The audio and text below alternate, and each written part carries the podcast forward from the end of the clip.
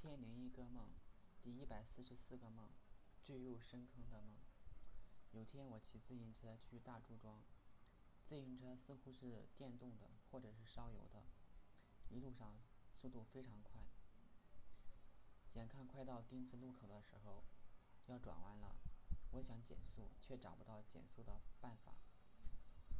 只见车把上的刻度显示时速六十。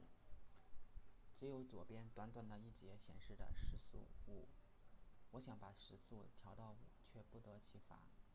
后来拨动指针到五，自行车就减速了。走到桥上的时候，发现正在修桥，路上挖了一个大坑，露出了悬空的电线。我心想，这桥早就该修了。记得桥上的铭文写的是修于一九七五年，距今已经有四十多年了。越往，呃，在桥上走的话，越往前走越不好走。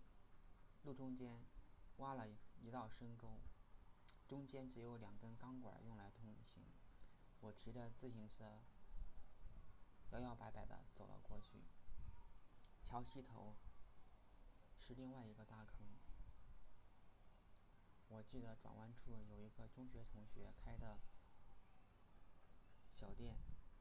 正想着碰见了怎么打招呼时，大坑塌陷了，我掉了下去。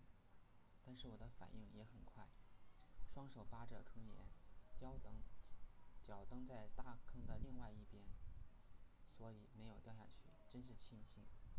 后来我双手微微用力，把身体往上提，手脚并用出了大坑。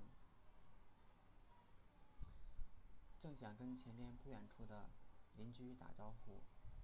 大坑又塌陷了，这次我无处借力，身体像陷入沼泽一样，慢慢的被坑里边的黑水吞没。我大声的呼救，希望邻居来救我，但是一直没有看到他。慢慢的，我已经无法呼吸了。